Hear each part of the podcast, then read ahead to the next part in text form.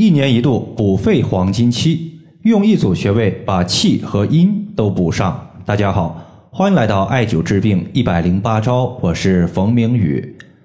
有位朋友他说，我的老爸每年在秋冬季节都会有慢阻肺以及哮喘发作，想问一下，哮喘和慢阻肺都是和肺相关的病症，而秋天是养肺的最佳时间。秋天怎么养肺才能避免哮喘等病症的发生？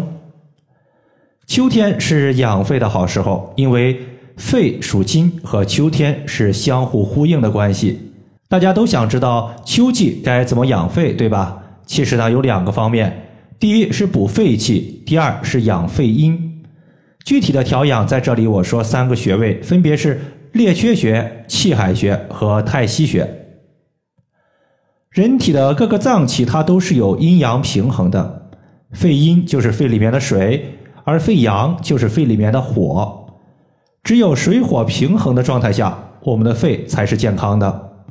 水和火无论哪一个多了，都会导致肺系的病症发生，比如秋季干燥所出现的感冒、咳嗽、哮喘、慢阻肺等等。首先养肺，我们先养肾。肾脏的功能会影响肺部的健康，而反过来，肺部的健康也会影响肾脏的健康。这种相互关系在中医上面我们称之为金水相生，因为肺属金，肾属水。就像在自然界中，肺就像天上的云朵，而肾脏就像地上的河流。云朵可以化作雨水滋养大地，而河流则可以把水分蒸发到空中，形成云朵。同样，肾脏和肺之间也存在着这样的相互滋生关系。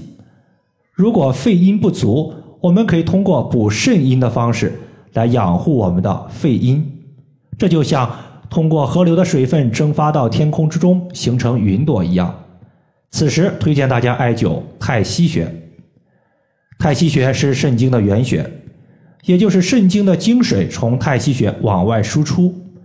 肾水充足，可以滋养我们的肺阴。在前天呢，我自己出现了咳嗽严重的情况，在第二天我就把一个梨子的核给去掉，中间放入冰糖，隔水蒸熟，吃梨喝汤。同时又在太溪穴绑了一个底部镂空的艾灸罐，灸了四五十分钟，第三天干咳基本上就消失了。太溪穴它是一个滋养肺阴特别好用的穴位。这个穴位在足内踝的最高点和脚后跟连线的二分之一处。第二个我们要用到的穴位叫做气海穴。气海穴，气的海洋，它是特别擅长补充气的，可以补全身之气。艾灸气海穴，脾和肺它都能够得到气的补充。如果你肺气虚或者是脾气虚，都可以通过艾灸气海穴来进行改善。脾和肺的关系就像是母子关系一样，脾胃对于肺的影响很大。通过运用脾气，可以把食物之中的营养输送到肺里面。在气海穴下方，距离很近的一个位置啊，有一个穴位叫做关元。关元穴是小肠的募穴，可以帮助肠胃募集气血，帮助气血生成。我平时呢就特别喜欢把单联的艾灸罐绑在气海穴。这样的话，气海穴和下方的关元穴可以一并艾灸到。这样做既补了肺气，也补了脾胃，可以说是一举两得。气海穴在肚脐下一点五寸的位置，太溪穴可以补肺阴，气海穴可以补肺阳。肺的阴阳水火都补上来了，我们还要考虑到痰的问题。俗话说，肺为储痰之器，如果你感觉痰多到吐都吐不完。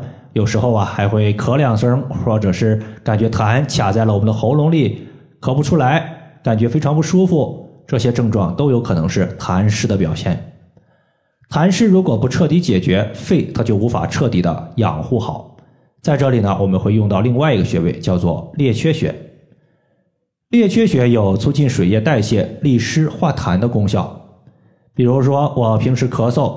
就特别喜欢呀，在列缺穴所在的手臂内侧用铜的刮痧板进行刮痧，在刮痧的过程中，哪里出痧严重，我就优先艾灸哪个部位，基本上第二天咳嗽问题都能得到一定程度的缓解。好了，以上的话就是我们今天所要分享的主要内容。